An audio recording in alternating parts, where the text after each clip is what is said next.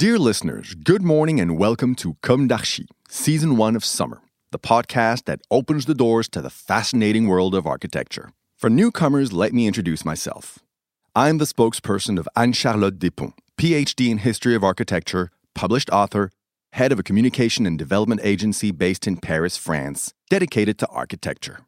Let's meet every week to discuss culture and architecture with specialists and learn how to look at projects through a context and diversity lens. To offer you the best content, Philippe Henry, sound engineer, is at the technical helm of the podcast. Thank you for being with me today, and now it's time for talent.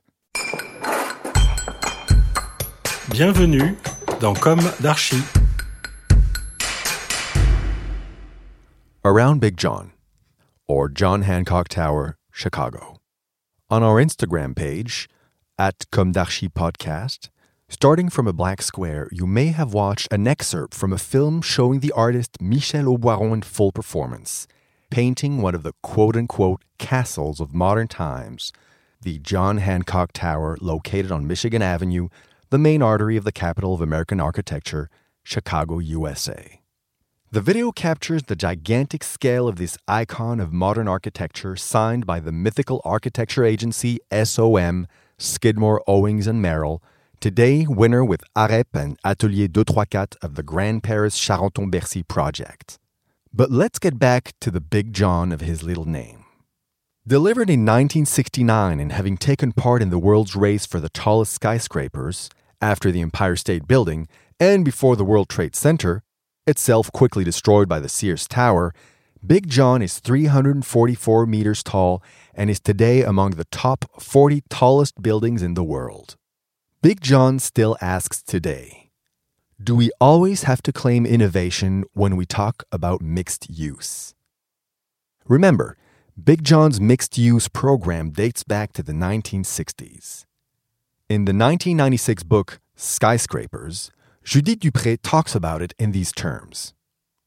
Home to more than 700 condominium dwellers, as well as offices, stores, and a hotel, the John Hancock Tower is, at the moment, the tallest multi use building in the world. Residents pay a small price for the telescopic views they enjoy on the states of Illinois, Indiana, Michigan, and Wisconsin. Their apartments are so high that sometimes a call to the building manager is necessary to find out what the weather is like on the ground. A comprehensive number of services are provided in the building, which also has its own post office, garbage collection, and supermarket. Technically, if you live and work in the John Hancock, you never have to leave it. An Orwellian thought indeed. Another question asked by Big John as the world's population tends toward 8 billion, is the vertical city model still a solution to cope with this growth? Despite increasingly frugal ecological thinking, a growing number of architects think so. But is the Jeddah Tower that will soon be delivered, which is expected to reach a height of one kilometer, that exemplary? Why always this race to the highest point? Fortunately, the ecological transition is taking over the model of the tower tempering its spirit of power while developing ecological virtues wooden structure, hanging gardens, energy autonomy, etc. We will undoubtedly talk about it again in a while in the light of a well eroded use. The last concern raised by Big John artificial intelligence and advances in construction technology have enabled his remarkable edification.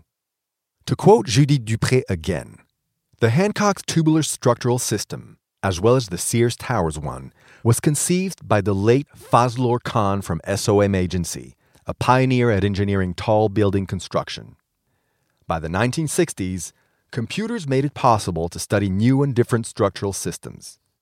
The new software, combined with the development of high grade steel and fusion welded sections, made it possible for Khan to design structures that could resist the sideward force of the wind and the downward pull of gravity more effectively because they were absorbed by all three dimensions of the building. Today, the parametric takes over from the constructive performance. Nevertheless, how far is man capable of going without running to his doom? Bertrand Lemoine, in his article published in Archistorm number 102, I quote, The process with BIM may seem to move away from creation in the traditional sense. However, it retains its essential components, namely culture, know how, invention, critical questioning, and materialization. It is up to architects to defend these prerogatives. It is up to the clients to understand their usefulness and complexity in their own interest if they want to survive as such. Certainly, and in the image of Big John, in the light of its historical context, this new field of possibilities multiplied by the big data must today open up an exploratory dimension that is out of the ordinary and reasoned, taking into account the ecological aspirations of a vast section of the population. To our pencils?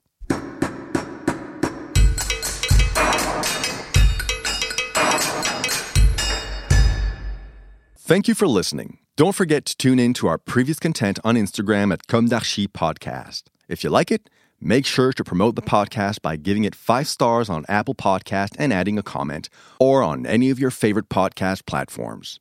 And don't forget to subscribe and listen to all of our episodes for free. See you soon, and until then, take care of yourself.